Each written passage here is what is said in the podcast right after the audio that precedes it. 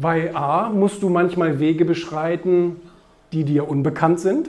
Genau dafür brauchen wir Mut, weil Mut setzt immer dann ein oder sollte immer dann einsetzen, wenn du nicht weißt, was kommt.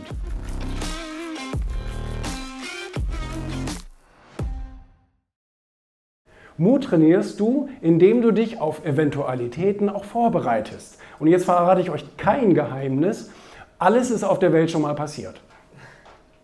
Also das heißt, alles, wovor du vielleicht Angst hast, und ich meine, wir wissen, dass das meiste davon niemals eintreten wird, aber selbst wenn du alle Ängste mal durchgehst, die du so hast, dann ist, dann ist alles davon irgendwo schon mal passiert.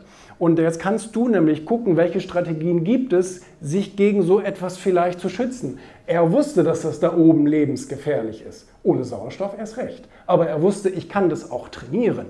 Wie man die Bewegungsabläufe so macht, wie man die Atmung so macht, wie man so lang geht, dass man eben nicht von Steinen erschlagen wird und so weiter. Das kann man alles trainieren und ein bisschen vorausberechnen. Nie zu 100 Prozent, aber einen ganz großen Teil. Und was passiert dadurch? Dein Mutlevel steigt, weil du dich vorbereiteter fühlst. Das heißt nicht, dass ihr euch zu Tode vorbereiten sollt, aber das heißt, dass man sich eben mit vielen Dingen doch mal beschäftigen kann. Wenn du dir jetzt deine Selbstständigkeit anmeldest, oder du bist schon selbstständig, stehst vielleicht noch am Anfang, weil diejenigen, die schon länger als drei Jahre von euch selbstständig sind, die wissen, dass es am Anfang manchmal richtig scheiße ist.